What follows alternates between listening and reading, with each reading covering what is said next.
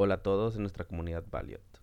El día de hoy retomaremos la plática del Valiot Digital Summit con Américo Ferrara. Él es el Managing Partner de Life is Too Short Capital. No olviden suscribirse o seguirnos en Spotify o Apple Music para mantenerse al tanto de todos nuestros contenidos. Comenzamos. Ahora sí que el arranque del Valiot Digital Summit, este es el primer esfuerzo que hacemos en cuanto a, conferencias digitales. Estamos viviendo una época obviamente un poco difícil, pero el chiste es sacar la creatividad y encontrar de dónde podemos este, generar valor a través de cualquier esfuerzo que sea posible. En este caso, el Digital Summit lo que hace es unir a nuestra comunidad Valiot eh, desde distintos representantes, como Américo, en este caso, Fondo de Capital, emprendedores, empresarios importantes y generar cápsulas de altísimo valor agregado para todos los que nos escuchan. Este, sin más y, sin intención de yo acaparar aquí la cámara de Américo, bueno, pues presento a Américo Ferrara, él es el Managing Partner de Life to Short Capital, una firma de, inversión a early stage. Si quieres, Américo, te cedo la palabra a ti. Gracias, Primero que todo, pues felicidades a Valio y a ti, Federico, por organizar este tipo de, de reuniones o encuentros o collisions que pues hoy, hoy, hoy en el contexto de, del mundo se tienen que dar así, ¿no? Eh, es decir, the, most, the, show must go on, nada, nos puede parar, ¿no? Eh, y bueno, ahora sí que con toda la intención de acaparar el micrófono, eh, quisiera abordar el tema de, de, cómo, cómo sortear este tipo de crisis a nivel global. Y hice una compilación de estas, de las pasadas tres, cuatro semanas he tenido, eh, pues yo creo que al menos 50 eh, reuniones eh, virtuales con emprendedores, con pequeños empresarios, con medianos empresarios y algunos ejecutivos de algunas empresas y hemos estado compartiendo un montón de cosas. En, en algunas startups tenemos inversiones, en otras no.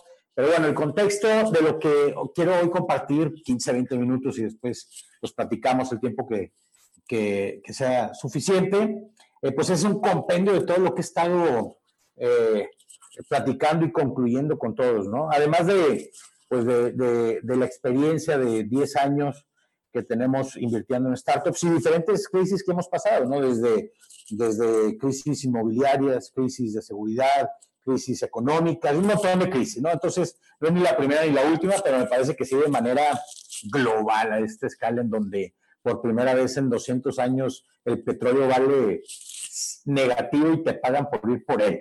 Entonces, es un contexto sin duda eh, eh, eh, interesante.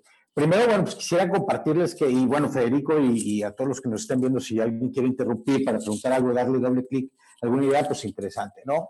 Oye, eh, pues, aprovecho para hacer la primera interrupción. Todos los que nos están viendo, nos están viendo a través de YouTube, YouTube Live. Del lado derecho de su pantalla pueden ver eh, una, una sección donde está un chat. Ahí pueden escribir todas sus preguntas. Yo estaré atento a ellas y poder hacer, transmitírselas de esa forma a Américo. Muy bien. Eh, bueno, primero, pues comenzar con el tema de las startups tienen que ser flexibles, ¿no? Tienen que estar, tienen que ser eh, ajustables a las nuevas realidades que van cambiando, eh, pues mes tras mes, semana tras semana, cuadro tras cuadro y año tras año, ¿no? Lo, lo, normal en una crisis es crecer menos y estar flat, es decir, no nos puede entrar el pánico, es lo que se espera en una crisis. Es, muy pocos eh, van a esperar y nos van a presionar por, por continuar con nuestros planes de crecimiento, es decir, nuestros inversionistas y nuestros clientes, nuestros proveedores, pues no, no van a demandar de nuestras startups y nuestras pymes eh, planes de crecimiento cuando estamos en medio de una crisis. Entonces, hay que entender que todos estamos sensibles al tema, ¿no? Y durante la crisis, el, el la conclusión o el, el, goal es sobrevivir, sortearla, ¿no? El tema es cómo, ¿no? El, qué, pues está, está, medio sencillo, ¿no? Eh, me parece que las crisis para los emprendimientos, según lo que he estado platicando con todos, eh, pues es otro problema más de los que se encuentran los, los, emprendimientos, ¿no? Se encuentran a problemas de validación, se encuentran a problemas de los unit economics, se, encuentran a problemas de desempeños de, de, equipo y las crisis simplemente son otro problema más que se añade al pool de tantísimos problemas que sortea un emprendedor, ¿no? Entonces, eh, ya estamos acostumbrados a eso. También tenemos que eh, entender que naturalmente nuestros emprendedores tienen que tener instintos o ya, ya cuentan con instintos, particularmente los co-founders, de conocimiento informado y ya cuentan con instintos de, de, operar bajo condiciones de guerra. Es decir, eh, por definición, eh, como lo marca Ben Horowitz, o lo define Ben Horowitz, pues son CEOs de guerra, ¿no? Entonces, ahora no nada más de guerra, en una crisis como esta, sí son CEOs de guerra, pero necesitamos patons, ¿no? Necesitamos generales que entren a África en contra de un ejército nazi contra el lobo del desierto. Y eso es esta crisis. Es un gran, gran problema para un wartime CEO. Eh, también que quede en nuestra tranquilidad que no podemos escapar a ninguna parte. Es decir, comentaba con un inversionista de Life is Too Short, Sergio Almanza, y él me decía, eh, cuando hay una crisis regional o en una comunidad, pues siempre está el tema de bajo la cortina aquí me voy a España y tanta, ¿no? Hoy, a donde nos vayamos, vamos a tronar. Es decir, no, no tronar, sino vamos a enfrentarnos al mismo tema, ¿no? Eh, ahorita cualquier emprendedor, esté donde esté, enfrentándose a la crisis, sorteándolo como usted, tiene la tranquilidad de que no, está en el lugar correcto. Es decir, no es como que mudándose a Japón, a Brasil o a Estados Unidos, la voy a sortear diferente. Es decir, es una crisis mundial. Muy bien, entonces, pues vamos a los que es, eh, y, voy a tratar de ser muy concreto porque de repente tiendo a ser muy, muy rollero.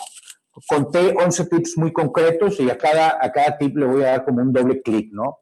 El primero es eh, cortar el, el, cash burn.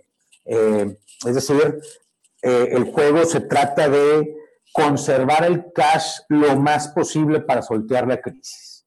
Ese trillado cash is king, eh, pues sigue operando más en las startups, ¿no? Entonces, eh, eh, hay que loosen the fat, hay que deshacernos de todo eso que no es esencial, hay que deshacernos capa por capa, hay que analizar nuestras pymes y nuestros emprendimientos y cortar todo lo que no es esencial para operar el emprendimiento.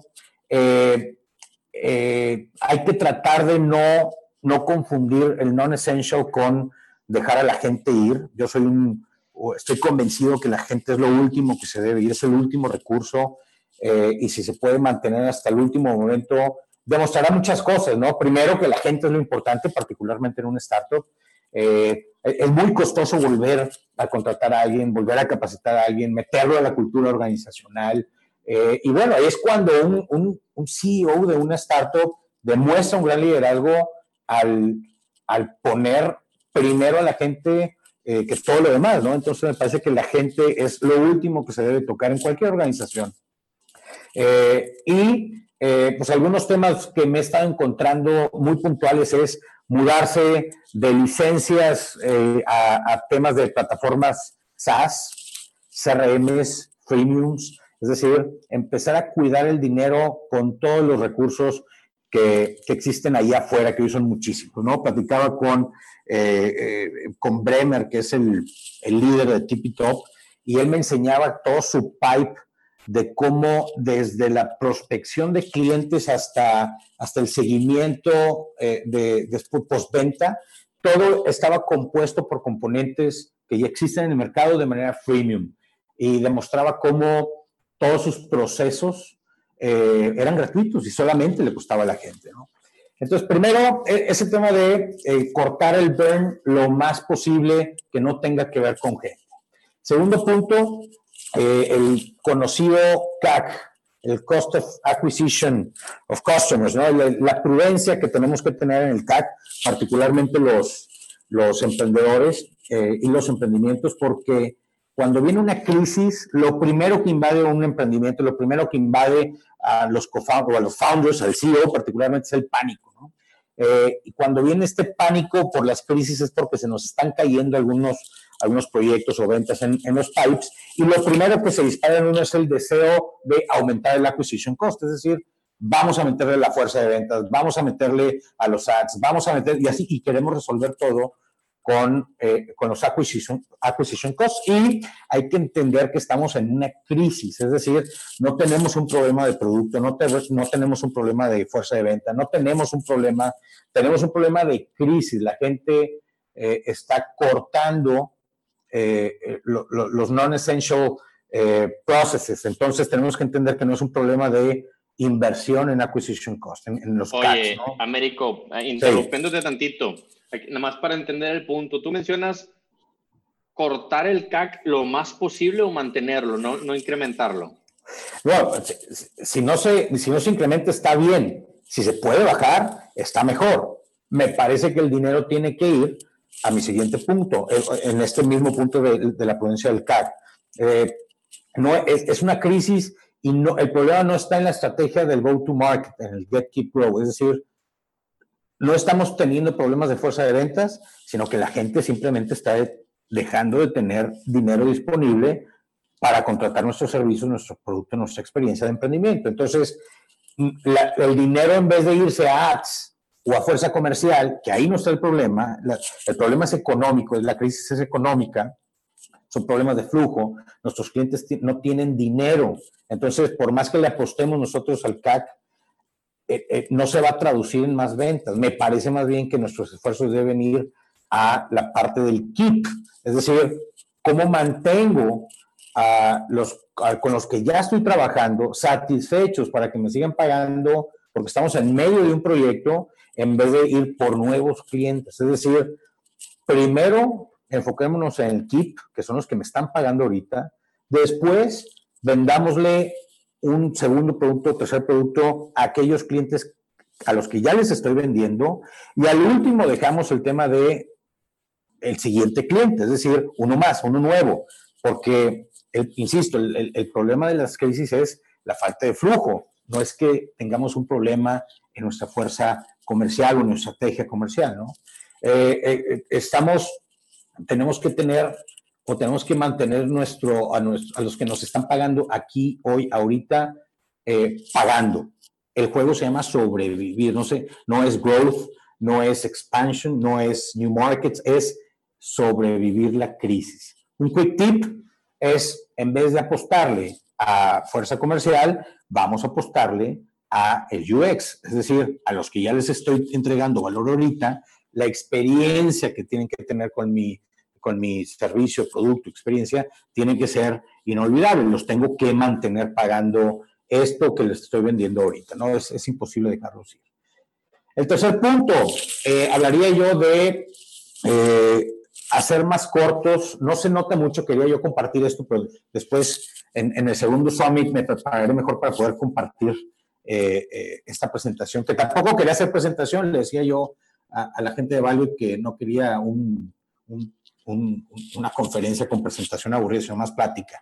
Entonces, son key points que tengo aquí es shorten expected payback periods, es decir, si yo tengo ahorita un cliente que me está pagando por un proyecto, por un servicio, por un producto, por una experiencia, y tengo un tiempo estimado de seis meses, un año, dos años para entregar el producto final, la experiencia, el servicio, lo que sea, si yo puedo reducir el tiempo de entrega de los, de los resultados, mejor. Es decir, si en mi pipe yo tengo eh, un proyecto que tengo que entregar en tres meses, si yo puedo entregarlo en un mes o en dos meses, mucho mejor. ¿Por qué? Es, es un juego matemático de resultados sobre tiempo invertido. Acordémonos que estamos en una crisis, en la crisis nos está faltando flujo y entre más chico sea el tiempo, que es el cociente de la división, pues el retorno o la eficiencia de mis recursos va a ser mejor.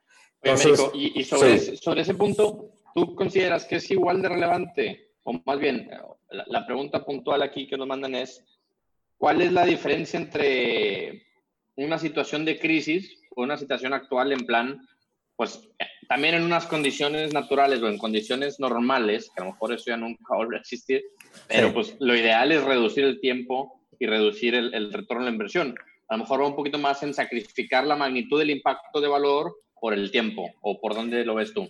No, a ver, la, base principal es si yo ya tengo a, eh, digamos, a cuatro data scientists pagados que son parte del equipo y es un fijo de, mi emprendimiento, si esa misma gente puede sacar un proyecto, eh, a lo mejor sacrificando algún tema de servicio, a lo mejor sacrificando, que no, es necesario, la idea es eh, cut o shorten the expected payback periods sin sacrificar el valor, si se puede. Eh, y el tema es si, esa misma nómina de cuatro data scientists pueden sacar dos proyectos en tres meses que uno en tres, ese es el, esa es la lógica de la matemática que estoy planteando, es decir, tratar de reducir el tiempo de, entrega de los proyectos para amarrar el que sigue.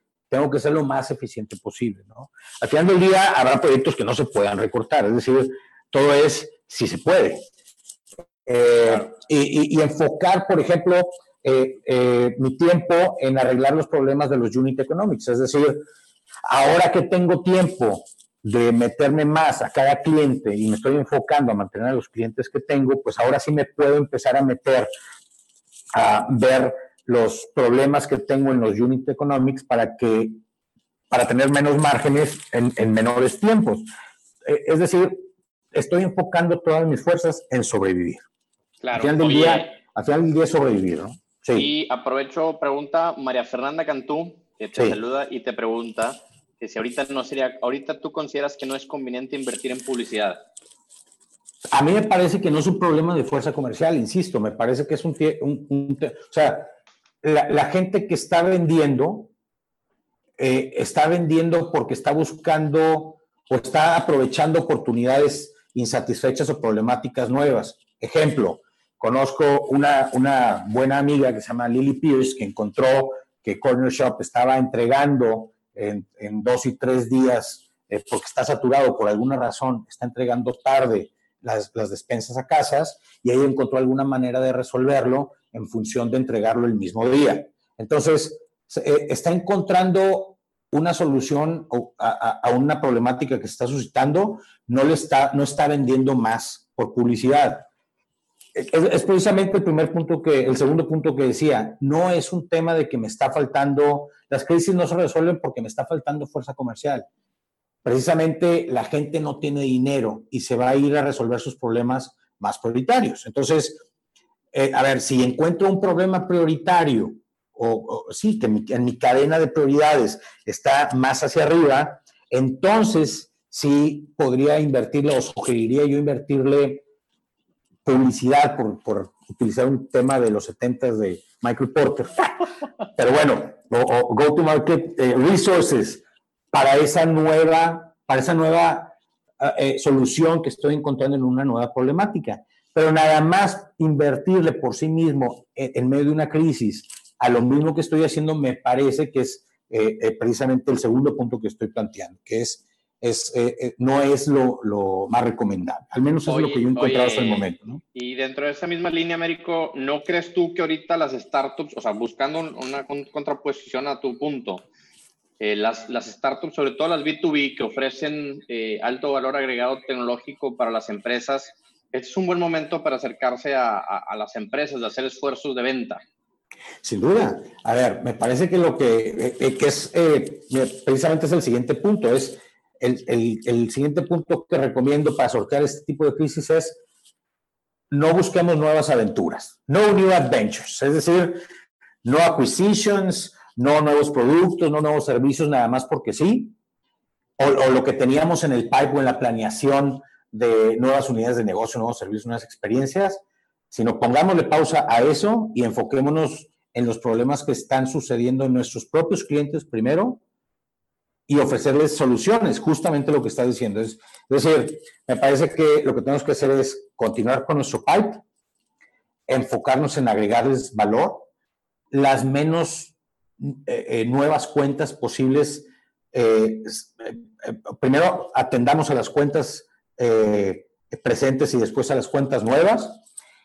Agreguemos valor aprovechando que ellos también están en esa crisis y necesitan ser, necesitan ser eficientes, necesitan entregar resultados también rápido, se están enfrentando a lo mismo que nosotros, necesitan vender más, necesitan ser más eficientes, entonces si nosotros podemos agregarles valor ahí con nuevas maneras de hacerlo, que es justamente lo que estás platicando, pues por supuesto que apostémosle a ese tipo de cosas, ¿no? Por ejemplo, los recursos son naturalmente ineficientes cuando hay más clientes, es decir, entre más clientes nuevos tengamos, voy a tener que dedicar o, el, ratio de gente disponible para nuevas, para nuevos, pues, nuevas cuentas, naturalmente va a ir, es matemática, no va a ir eh, diluyéndose. Entonces, es, eh, si, buscamos eso en medio de una crisis, pues vamos a ir generando cada vez menos y menos valor y se, se incrementa la posibilidad. Hay, hay una pregunta muy buena, Américo, aquí en el chat de Luis Mario ZG, que hace referencia al tema que platicabas o el ejemplo de los data scientists. Dice, con mis cuatro data scientists que saquen la mayor cantidad de proyectos posibles en el menor tiempo posibles, pues debería ser el estándar independientemente haya o no crisis. ¿Cuál es la diferencia? Y aquí medio se avienta un chiste diciendo que duerman y coman menos. No, eh, la, la, diferencia es que te das cuenta tú en este tipo de crisis que tenías grasa además. Es decir, las crisis te sirven para quitarte esa paja que vas acumulando, esos nice to haves, esa, ese escritorio bonito que no necesitabas, ese, esa, esa, plataforma que era vanidad.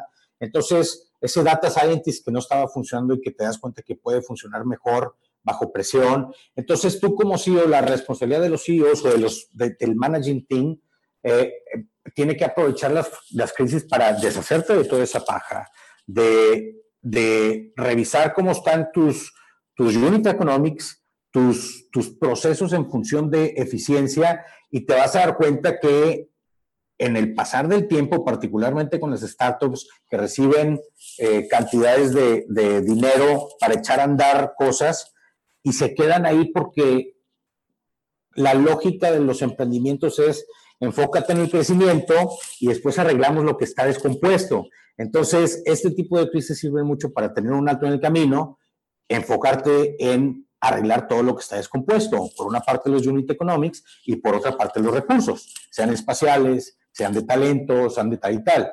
Se supone que si un data scientist durmiendo sus 10 horas, no, no, no sin dormir, durmiendo sus 10 horas puede sacar más proyectos, pues quiere decir que estaba, estaba teniendo un mal desempeño o, una administración de ese recurso eh, equivocado. Si, no puede eh, sacar más, por eso dije hace rato, si se puede, si no puede sacarlo más rápido, pues entonces está, está siendo usado de la manera más eficiente posible. Es decir, no, son, no son reglas, ¿verdad? Eh, encontremos, encontremos esos detalles y esas vanidades y eliminémoslas. Si no las hay, pues no las hay, ¿no?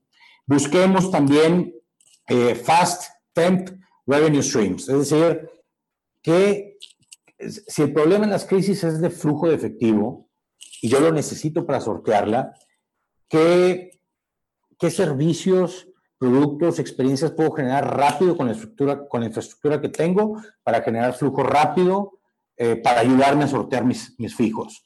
Segunda prioridad, buscaría fast permanent revenue streams, es decir, qué problemáticas están surgiendo ahorita que se pueden convertir, que estoy descubriendo nuevas, nuevas soluciones o nuevas unidades de negocio que puedo implementar ahorita mismo sin, sin añadirle infraestructura a mi emprendimiento y puedo echarlas a andar ahora mismo y en el mediano plazo. Y por último, tengo que aprovechar esta crisis, que si esto, es ese último punto, si no me va a ayudar a sortear la crisis ahorita, sí me va a ayudar a, pivotear o afrontar mejor el futuro, que es qué cambios va a haber en el mercado que van a ser permanentes. Por ejemplo, yo le diría, en el tema de la educación, en el tema del el retail brick and mortar, me parece que no hay para atrás. En el tema del office space, el rentar eh, oficinas, me parece que no hay para atrás. Yo he platicado ya con muchos, seguramente muchos de ustedes que estamos en, en home office, muchas empresas están diciendo, ¿y por qué voy a rentarle un piso a tal edificio si estamos sorteándolo ahorita muy bien? Ahora, me parece muy temprano para tomar decisiones. Los resultados que estamos viendo ahorita estamos en medio de una crisis. Cuando volvamos a, restablecernos, vamos a ver si funciona igual el home office. Pero bueno, lo que quiero decir y todos están, o la, muchos están haciendo home office, entonces eso también afecta. Exacto, ¿no? Entonces, pues no hay, no hay, no hay de otra. Es decir, cuando tengamos opciones es cuando realmente vamos a ver cómo se comporta el mercado. Pero sí, sí, debe, sí, sí debe servir la crisis para observar cómo va, va a cambiar los patrones de consumo o de estilo de vida del mundo para plantear nuevas unidades de negocio o algún pivoteo de manera general de, mi emprendimiento. Oye, eh, está, muy activo el chat, lo cual se me ha todo dar. Pregunta Nimbe Abrego, este, con respecto al No New Adventures, eh, pregunta, ¿crees que sea buen momento para aprovechar y automatizar lo más que podamos los procesos y así hacer más corta y eficiente la operación? Sí, es lo que, vale la pena mencionar que a lo mejor no toda la audiencia es startup ni empresa de tecnología. Entonces, muchos de los que nos escuchan seguramente tienen un background de manufactura, de servicios, entonces se me hace muy buena la pregunta.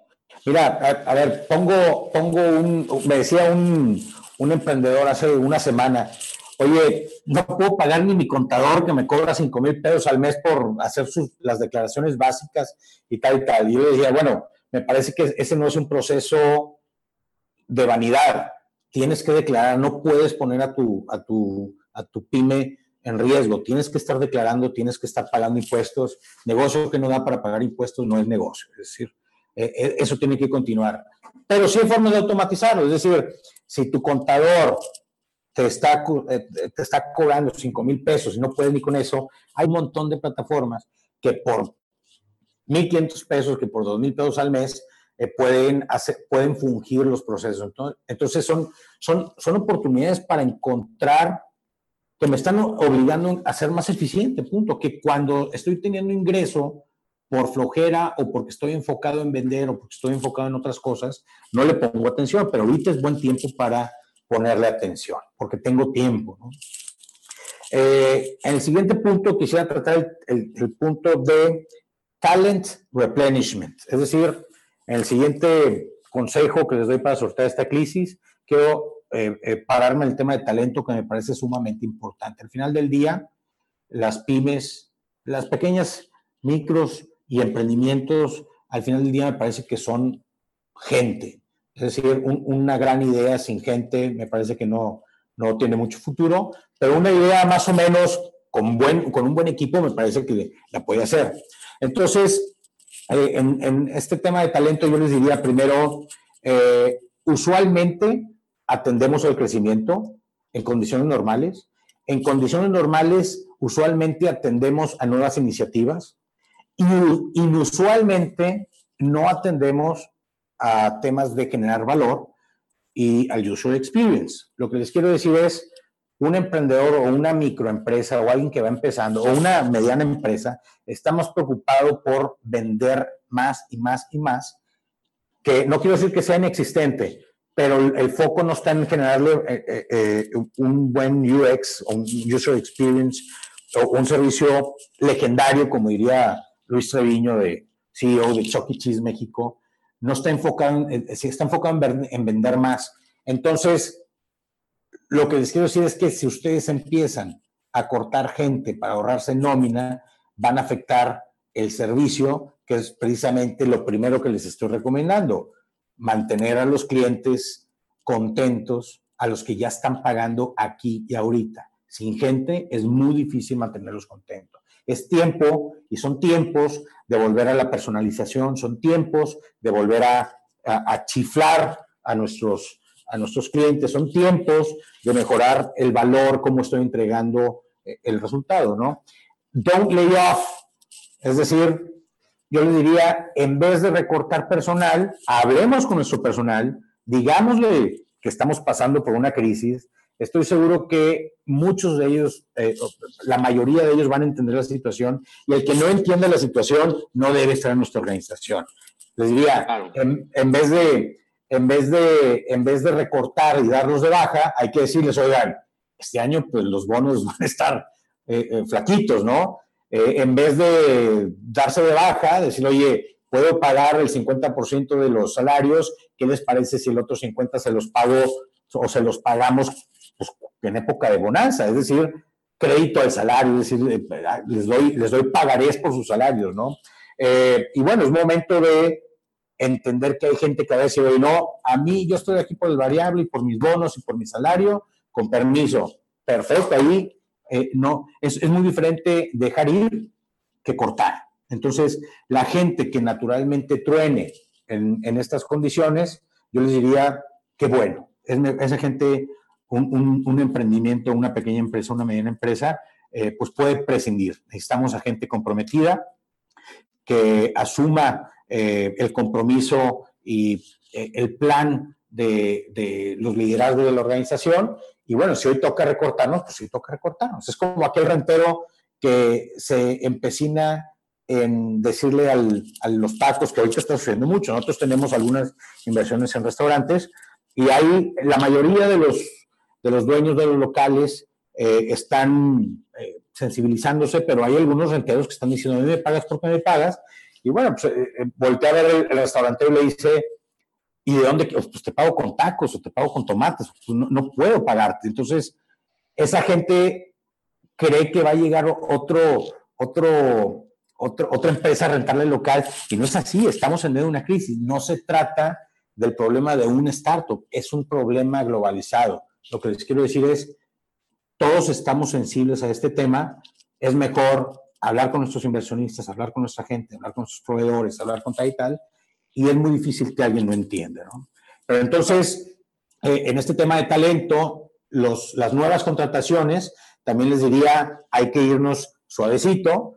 Generalmente eh, contratamos más personas, más fuerza laboral para atender nuevas cuentas porque queremos escalar o queremos crecer rápidamente. Yo les diría, cada contratación que hagamos dentro de la crisis, yo estoy ahorita contratando en, alguna de, de, nuestras partes eh, y son son contrataciones estratégicas que van dirigidas a mejorar, eh, a, cuidar a los clientes que tenemos ahorita, no a buscar nuevos clientes.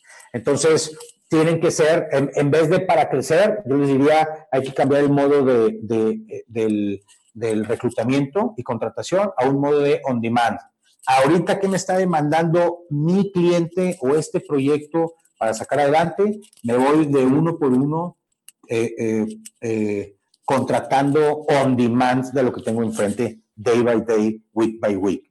Oye, Américo, igual ah, siguiendo con las preguntas de este lado, Kevin y Efraín hablan o, hacen referencia en cuanto a las, dando las circunstancias y dado el año, este, ¿cómo has visto el panorama de inversión? Este, ¿Qué recomiendas para las startups que están levantando capital o cuáles crees que sean las mejores ideas de inversiones para lo que queda del año? Muy bien. Eh, eh, voy a hacer un paréntesis aquí para hablar un poco de eso y después sigo con los tips.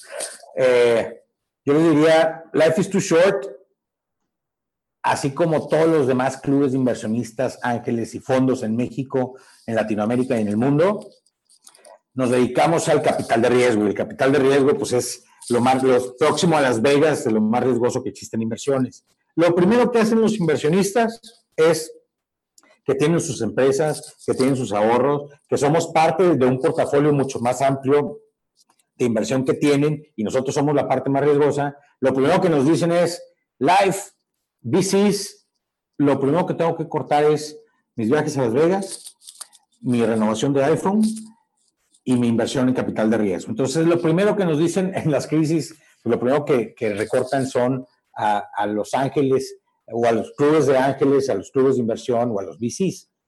Dicho esto, aunque nosotros tengamos compromisos de inversión, eh, pues se nos van apretando los flujos porque no, pues no está fluyendo los inversionistas hacia nosotros y de nosotros hacia las startups. Entonces yo les diría, ¿es un momento malo para levantar capital? Sí, es un momento malo para, para eh, levantar capital porque ahí hay liquidez escasa. Es decir, eh, pues no hay dinero disponible para invertir, menos en este tipo de, de, negocios como son las startups o, o, empresas o proyectos que van iniciando. Quien tenga el dinero para invertir va a poder manejar los mejores deals. Yo no recomendaría levantar dinero en estas circunstancias porque el mango lo va a tener el inversionista y como el dinero es escaso, pues el que tenga el dinero va a poner las condiciones. Entonces, si pueden sortear la crisis sin levantar capital, háganlo, porque si van a levantar capital en medio de una crisis, pues el que tiene dinero, es como, es como vender un terreno en medio de una crisis porque necesito lana.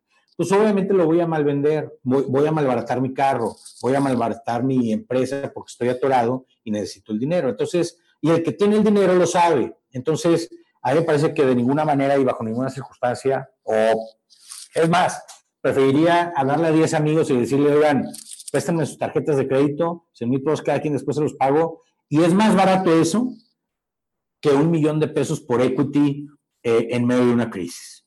Entonces, pues no sé si, por ahí va mi recomendación, pero por ahí va, ¿no? Eh, sigo con los tips. Siguiente tip, fix the broken. Vamos, es algo que ya medio toqué. Vamos a aprovechar las, eh, las crisis para enfocarnos a corregir los errores. Cuando yo estoy, eh, cuando yo estoy operando no en crisis, estoy enfocado en el crecimiento y pongo poca atención a ir arreglando mi organización porque estoy enfocado en el crecimiento. Ahorita como tengo poco crecimiento y estoy enfocado en el valor, vamos a empezar a arreglar, a ordenar la casa. Por ejemplo, naturalmente las startups o los emprendimientos o los proyectos tempranos están diseñados para ir creciendo exponencialmente. Naturalmente las cosas se me van, se me van haciendo imperfectas. Entonces, ¿de qué hablo con las cosas que, que, tengo que arreglar porque estoy enfocado en el crecimiento? Tres cosas básicamente la cultura, el user experience y, la parte de tecnología slash automatización. Es decir, que sirvan estos procesos, como ya lo comentamos, para dar un paso atrás y decir, a ver, vamos, ¿qué, qué cosas en la cultura? Porque cuando el, agua sube, decía Federico, la caca flota. Entonces, ahorita que el agua nos está llegando aquí, es cuando empieza, cuando empiezan a surgir temas como gente que no está comprometida, gente que no está dispuesta a dejar ir un bono porque no entiende la crisis, gente que tenemos que tal y tal. Eh, eh, plataformas que no necesitamos porque son muy caras, eh, igualas que tenemos de, de, consultores muy caros, etcétera, etcétera. A eso me refiero. y en el US y en el tech slash automatización es justo lo, lo que comentaba alguien por ahí, cómo empezamos a buscar nosotros plataformas en el mercado eh, desde freemiums hasta cosas muy baratas para sustituir cosas, ¿no? Entonces, en eso me tengo que empezar a, aprovechar el tiempo dado que no tengo mucha prospección de clientes. Muy bien. Ahora, y, y eso me lleva a que inminentemente me va a ayudar eso a ser más eficientes con mis recursos, justamente que es lo que necesito para sortear esta crisis. Eh, siguiente punto, focus on building capabilities. Al final del día, esto va a pasar y todo va a estar bien. Es una crisis más que yo tengo que sortear y va a pasar. Entonces me tengo que enfocar en que me sirva esta experiencia, esta crisis, esta problemática, para arreglar lo que tenga que arreglar, para preparar los cimientos para el crecimiento futuro. ¿En qué me tengo que fijar? En los KPIs que de verdad son importantes, no andar midiendo lo que no agrega valor. En organizar los recursos de, de, de, mi empresa que tienen que ir dirigidos, lo que hablábamos hace rato de los data scientists que si dan o no dan y que duerman menos o que no duerman menos. No, se trata de que duerman lo que tengan que dormir y den lo que tengan que dar. En eliminar procesos que me estén estorbando, generalmente también las organizaciones sin crisis, pues van acumulando procesos que nos van haciendo burocráticos y, y como pulpos eh, eh, muy eh, inoperantes. Y justamente lo que tengo que aprovechar en estas crisis es hacer crecer mis capabilities, o sea, solidificar mis capabilities, porque la crisis va a pasar y viene una, una época de crecimiento. Y esa época de crecimiento la tengo que aprovechar al máximo posible. Entonces, tengo que redirigir mi atención tarde que temprano al crecimiento. Aprovechemos ahorita que no estoy creciendo para preparar los cimientos. Eh, siguiente punto, el tema de la cultura. Me parece que es un momento, hay pocos momentos preciados y tenemos que, no sé cuál sea la palabra correcta para decir embrace en español. Embrace es una palabra de un padre, un concepto de un padre en inglés que yo no, no, no sé, yo batallo mucho para, para, para eh, transmitir el concepto en español, pero es como aprovechar de una manera eh, que, no se puede dejar pasar. O sea, eh, eh, tienes que estar enamorado de los problemas, ¿no? En este, en, este, en este punto tenemos que aprovechar las crisis para construir la cultura y, el DNA de mi, de mi empresa, de mi organización. Eh, me parece que tenemos que empezar a ver cómo responde la gente y los procesos a esta crisis para empezar a detectar problemas y arreglar la genética de mi emprendimiento. Eh, Oye, aprovecho, aprovecho eso que dices, Américo, porque aquí hay un par de preguntas sumamente interesantes de Irma Solís y de Iván Villasana. Pregunta Irma, ¿de cuál debe ser la postura o qué debe comunicar el emprendedor cuando básicamente la llave se la acaba? Este, ¿Cómo comunica que no tiene dinero o que le falta para pagar ya sea a, a su gente o a proveedores? Y en una segunda pregunta que nos hace Iván es, ¿qué impresión te da un emprendedor que busca hacer este pivote este, en medio de la crisis cuando esto puede inclusive distraerlo de su modelo? Quizá que era un poquito lo que mencionabas de No New Adventures, pero a lo mejor vale la pena que profundice un poquito más. Claro. Mira, del primer punto, ¿cómo le comunico yo a la gente? Vienen algunos puntos adicionales, no adicionales, sino durante todo, durante, durante todos los, los, tips que estoy comentando, me parece que uno de, una de las constantes que existen es, hay que ser claros con, con nuestros inversionistas, con nuestros co-founders, con nuestro management team y con nuestro team operativo proveedores, clientes y todos nuestros nodos, hay que ser claros. Es decir, me preguntaba un emprendedor de América, no sé cómo decirle a la gente que no tengo dinero y me están presionando y me están hablando y ya no, ya no sé cómo, cómo esconderme. Yo le diría, es que no te escondas, güey. O sea, precisamente lo que tienes que decir es, a ver, estoy operando, estoy tratando de vender, estoy corto de flujo, no me estoy escondiendo. Cuando tenga dinero, esta es mi prioridad de pagos, mi prioridad de cobertura de deudas. Es decir, eh, la gente tiene que sensibilizar, es lo que decía hace rato, la gente está sensible al tema. Eh, la persona que no esté sensible al tema se va a morir cobrando, cobrándole a fantasmas. Es decir, nadie te va a pagar en medio de una crisis porque así estamos todos. Entonces me parece que es derecha la flecha, sin escondernos, es momento de dar la cara. Es precisamente parte de la cultura de lo que estoy hablando. Eh, en, estas épocas de crisis es cuando nosotros sale nuestra verdadera personalidad. Y nuestra personalidad es profesional, aquí estoy, pago, ¿qué es? Pago no tengo, eh, deuda no niego, algo así. E, es, el tema, ¿no? O sea, me parece que no hay mejor estrategia que la verdad. Daily check-ins con todos para decirles, aquí estoy, esto es mi plan para salir de esta, pero por lo pronto tenemos que comer aire porque no tenemos para operar. En el, en, el otro punto que comentaban de, del pivot, a ver, me parece que son cosas muy diferentes New Adventures que pivotear. Es decir, y me he encontrado con, con, los dos ejemplos en estas, en estas últimas dos o tres semanas. Una cosa es, no, no puedo decir quién es, pero me decía alguien, eh, oye, yo tengo pantallas electrónicas y panorámicos y tal y tal por todo México pues nadie está contratando. ¿Qué hago? Pues, eh, eh, termino con mi publicidad, termino con las pantallas, termino con todo, las vendo, ¿qué hago? ¿Por, dónde? Y, bueno, pues empezamos a reflexionar el tema. Y me parece que ahí el, pivot tenía que ser con, eh, con los clientes, es decir, en vez de, de gente que se quiera publicitar, terminamos concluyendo que tenemos que pivotear de cliente y tenemos que venderle al gobierno para transmitir todas las reglas del COVID y todo lo que tenían que, que, estar publicitando, ¿no? Pero tanto como pivotear es muy diferente al New Adventure en función de que se terminó, digámoslo así, si llega ahorita Sears y dice, voy a pivotear a, a, Sears Online, pues no es un New Adventure, me parece que es un pivot que tiene que suceder. Es muy diferente a, eh, a Corner Shop a decir ahorita, la gente no está comprando, que no es el caso, ¿no? Eh, o no sé, Soriana, para, que, para, hacer algo como más concreto.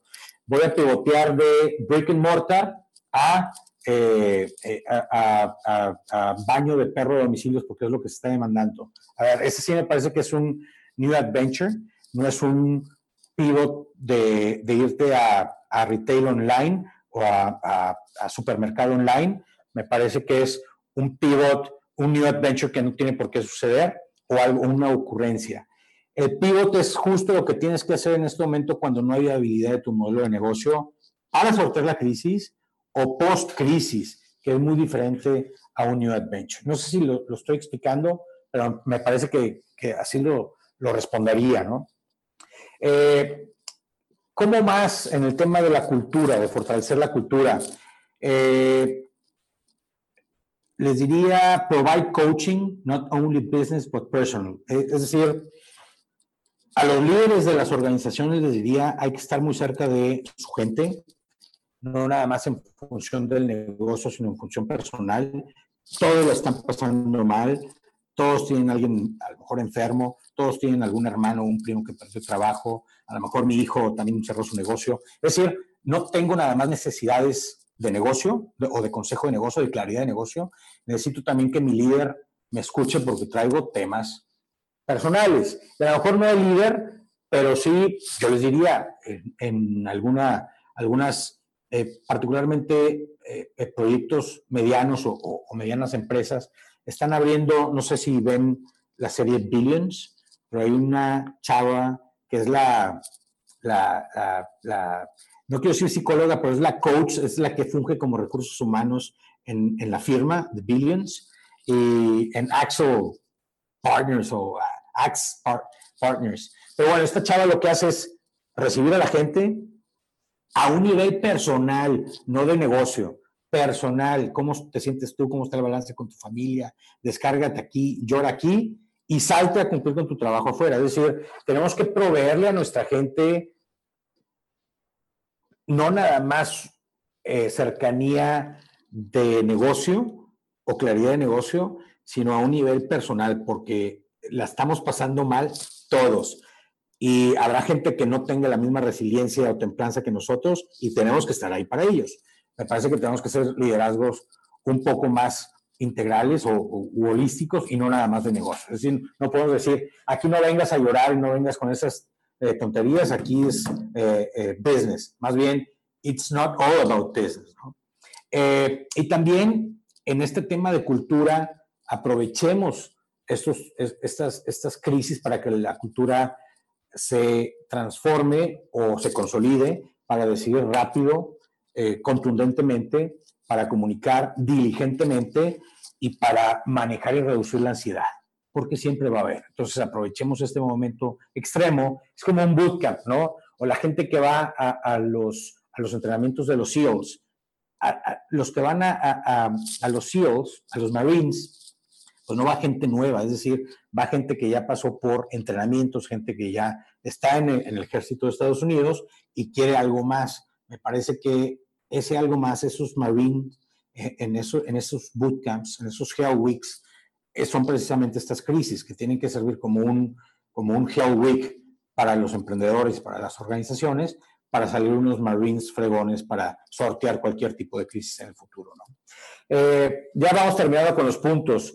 Eh, eh, el siguiente punto lo llamo re-expectations with investors and employees, que es un poco de lo que ya venía eh, comentando, pero concluyo con esto. Hay que alinear a nuestros inversionistas y decirles, ese plan que estábamos llevando, pues ya no se puede cumplir, pero hay que hacerlo, no hay que asumir que lo van a entender, hay que hacerlo, hay que acercarnos y es, este plan vamos a poner pausa, hoy tenemos enfrente esto y esto es lo que estoy planeando para lo que sigue. Oye, pero no estás esperando crecimiento, por supuesto que no. Estamos en una crisis mundial pandémica, no puedo plantearles crecimiento, les estoy planteando sobrevivir y eh, fortalecer la cultura. Lo mismo hay que hacer con nuestros empleados, lo mismo hay que hacer con nuestros clientes, proveedores, etcétera, etcétera. Eh, les decía el tema de embrace startupness.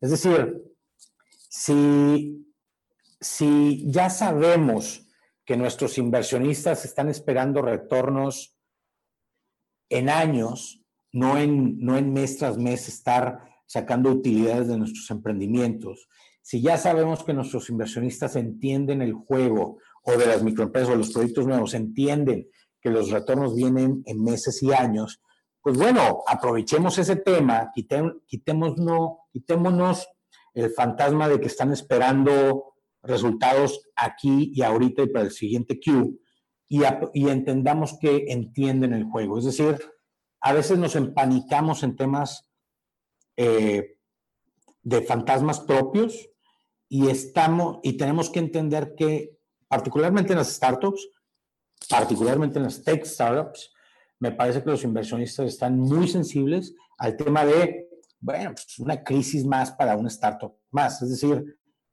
por supuesto que no quiero verla quebrar ni batallar, pero ya sé que es la naturaleza de una startup. Nada más dime cómo la vas a sortear. Es todo, ¿no? Entonces, eh, les decía también en este re-expectations, evitemos esas métricas de vanidad, enfoquemos el dinero en las métricas de eficiencia de, de recursos para organizar un plan, insisto otra vez, que es como el gran takeaway, el, el plan de supervivencia. El juego se llama no crecer, el juego no se llama eh, eh, eh, tracción, el juego se llama supervivencia. Es decir, survival of the fittest, ¿no? Porque esto es, es, como un origen de las especies de Darwin para las, las startups, ¿no? Es, es, un mass extinction.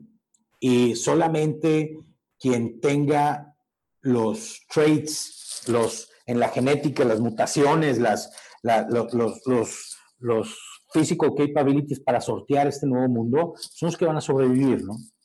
Eh, penúltimo tema, eh, mantenernos positivos, particularmente, y, y, yo no creo en las energías y todo este tema, y a eso no me refiero cuando digo stay positive, me refiero a, no es personal, es decir, el ser humano tiene miserias y tiende a pensar que el mundo se le está viniendo encima y tenemos que entender que el mundo se le está viniendo encima a todos, no es personal.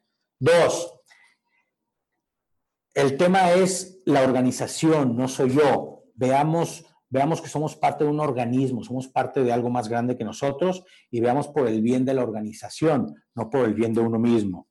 Tres, la flexibilidad es parte del juego. Tenemos que aprender a comunicar que la flexibilidad y el pivoteo es buena, no es mala. Eh, porque hay gente que dice, es que eso no es nuestra misión, es que ese no es nuestra, nuestro plan, es que eso no es, pues me parece que esa organización no tiene lo que se requiere para sobrevivir a esto. Me parece que el tema de la flexibilidad es un momento importante para incorporarla a nuestro eh, DNA. Eh, cuatro, no hay mejor cosa que hacer ni hay a dónde correr. Entonces, mantengamos la calma y enfoquémonos en entregar mejores resultados. No hay nada mejor que hacer, no es como que podamos renunciar y, aplicar para otra cosa porque nadie está contratando. No es como que podamos irnos a España, a Brasil o a Nueva York a abrir un negocio porque no se puede viajar. Entonces, aquí estamos, no tenemos nada más que hacer, vamos a sacar esto adelante, ¿no? Eh, not giving up is the game now. Es como, como esta frase que traen los chefs y los restauranteros. No cuelgues el mandil el juego ahorita se llama, no es ganar, no es crecimiento, es no darse por vencido. Es, el ganar es el no caer en el game over. Las malas compañías, las malas startups, mueren ahorita. Las buenas compañías sobreviven. Ya ni se diga las, las grandes compañías o las, las extraordinarias startups se mejoran con este tema. Esto lo saqué de, de un mensaje que dio Michael Dell en, en Intel la semana pasada y decía eso, ¿no? The great companies improved with this crisis, ¿no? Eh, Américo, te interrumpo otra vez. Hay otro par de preguntas muy buenas. Y ya nos estamos tomando mucho tiempo, pero creo que vale la pena. Está siendo buenísima la conversación. Este, gracias ahí por aguantar un poquito más de lo que nos de lo que te habíamos pedido. ¿Nombre? Mariana, Mariana Garza pregunta, si vamos a liberar una aplicación para niños por la situación, debemos buscar ingresos o tracción y entre paréntesis pone freemium por premium. Este, y Luis Mario también comenta que es eh, fundador de una empresa de biotech este, y hace la enfocada al sector de manufactura y hace la pregunta si tú consideras que será valioso que se enfoque a biotech en cuanto a fármacos o pruebas rápidas de detección de COVID. Mira, a ver, otra vez, el goal es survive, hay que sobrevivir esto. A la primera pregunta, freemium o premium, o, cobro o no cobro, o, tracción o validación, yo te diría, a ver, ¿de qué se trata? Si, si, si el juego se trata ahorita sobrevivir y no tienes ingresos y tienes gastos, pues busca flujos rápidos o busca maneras de financiarte. Si tienes financiamiento, ya sea tus ahorros, un primo con dinero, 40 tarjetas de crédito o crédito bancario o lo que sea, y o tienes dinero de un inversionista, pues dedícate a mejorar tu organización, es decir, a generar tracción, a validar cosas, a encontrar problemas y a, y a mejorar el tema de, de, lo que hemos venido platicando durante todo, toda la plática, el tema del el valor entregado, me porque no tienes la presión de generar flujos. Si tienes problemas de flujo, pues no, no, no hay, es un no-brainer. Tienes que enfocarte a generar quick wins, en flujos rápidos. Es mi recomendación. Eh, y, por la otra, yo te diría, mira, estoy viendo un montón de, de startups, apps, plataformas, soluciones eh, médicas eh, de detección, de escaneo, de georreferenciación de casos de COVID, etcétera, etcétera. Y yo les diría, si es por mí, hasta lo que me han pichado ahorita, no invertiría ahí. ¿Por qué? Porque me parece que es algo pasajero. Me parece que después de esto, o al menos no me han pichado algo o no me han solucionado el tema de, bueno, y después del COVID, ¿qué? ¿Qué sigue? Sea, entiendo ahorita la atracción y el, y el, momentum de la problemática, pues se va a ir. ¿Cómo va a pivotear el tema? ¿Cómo, ¿Cuál es el, el, el 2.0 de este planteamiento? El otro tema es que de repente va a llegar Google y Apple, como ya llegaron a decir, vamos a unir fuerzas y vamos a sacar una plataforma y una conjunta en tres segundos, y pues ya, ya, te, ya te solucionaron todo el tema y pues las 10.000 aplicaciones que surgieron, pues eh, se acabaron, ¿no? Otra, llega eh, el guapísimo López Gatelo, ¿cómo se llama nuestro SAR, nuestro SAR este, anticovid o lo que sea? Y llega y dice, estamos trabajando desde el gobierno federal en una app con recursos internos para eh, georreferenciar y tal y tal y tal, pues yo diría, mañana mismo la Secretaría de Salud puede declarar ilegales a todas esas apps que están haciendo, o sea, es un tema muy delicado, no estamos hablando de vender tornillos, vender galletas o venderle plataformas a manufactureras, estamos hablando de salud y la salud es, un tema, y yo por eso, particularmente en Life is Too Short, le tengo mucho respeto a Geotech cuando son temas de fármacos, cuando, cuando, cuando tienen que tener algo de, de, licencia o de aprobación de la Secretaría de Salud, porque me parece que la barrera de entrada es alta, pero también estás expuesto eh, a que la Secretaría de Salud de repente diga todo lo que no haga yo es ilegal y ¡pum! de un lado, de un día para otro se terminó tu pitch, se terminó tu, tus años de investigación o tus meses de, de, programación. Particularmente yo no le encuentro mucho valor. Insisto, siempre cuando un angel o un visita dice no, es un no así ahorita. Demuestra cómo sí, pues por supuesto que, el invierto, pero hasta ahorita es un no, así ahorita, lo que me han presentado, ¿no? Eh, termino con, un par de, el, último, stay mentored, es decir, manténganse mentoreados, aprovechen la experiencia de los warlords, le llamo yo, eh, rodeense de gente que ya haya pasado 20 crisis, 10 crisis, 5 crisis, y cómo las sortearon, y descarguen su frustración emocional con ellos, y que ellos les digan, tranquilo, mijito, tranquilo, yo ya pasé por eso y no pasa nada, vas a sortearlo. Eh, ¿Cuáles son sus estrategias? ¿Cómo pasaron por ello? Eh, los mentores sirven como coaches, pero también como tu psicólogo personal, como tu amistad personal, en función de descargar tu frustración, porque no la debes de cargar, descargar ni con tu familia, ni, con tu equipo, ¿no? utiliza el network de tus mentores, pide favores. El que no pide favores por, por pena, e, esa pena se llama ego y, no te permite crecer y pasar temas. Es decir, pide favores, colabora, colabora con otras startups, colabora con otros mentores. Eh, en este tema de, déjate mentorear, les diría, encuentra felicidad y tranquilidad en, la, paz de tu grupo de amigos y tu seno familiar. Entonces, protege, protege tu grupo de amigos y protege tu casa, porque al final del día tienes que llegar a descansar en alguna parte porque tu organización te necesita. Al final del día cerraría con un par de cosas. El juego se llama Sobrevivir. Necesitamos wartime CEOs. Ben Horowitz, Ben Horowitz, grábenselo. ¿Verdad? A Crespo le gusta mucho el tema. Eh, ah, wartime CEOs are naturally fitted for startups. O sea, ya de por sí, un wartime CEO puede, está, está naturally fitted, está, está naturalmente diseñado para sacar un emprendimiento. Si le sumas una crisis, pues necesitamos generales patterns, ¿no? Generales patterns que sepan sortear estas crisis. Se vale decir, no soy el bueno para esto. Co-founder, compa, eh, ayúdame necesito un sí, o se vale decir no puedo, se vale decir, o sea, no porque sea yo el founder o el co-founder de algo, tengo que ser el líder para este tiempo. Se vale decir, a ver, tú que le sabes a este tema, vente para acá, ayúdame a diseñar eh, eh, eh, lo que se necesite para sobrevivir esta, esta guerra, ¿no? adelante, estoy abierto. No, pues se me hace que con eso terminamos, Américo. Muchas gracias.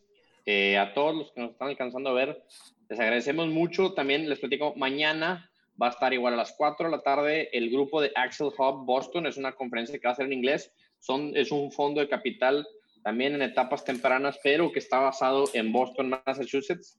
El miércoles tenemos un panel muy bueno en el que estarán el diputado local Luis Usarrey y el líder del Monterrey Digital Hub, Eduardo de la Garza, y hablaremos de la relevancia de las leyes de emprendimiento con el caso puntual este, de análisis de la ley que se está proponiendo para el Estado de Nuevo León. Y aquí me consta que Américo ha tenido mucho que ver en el input de esto. El jueves estará Jorge Camargo, CEO de Microsoft, una de las empresas a nivel global más importantes en software para, para el sector salud.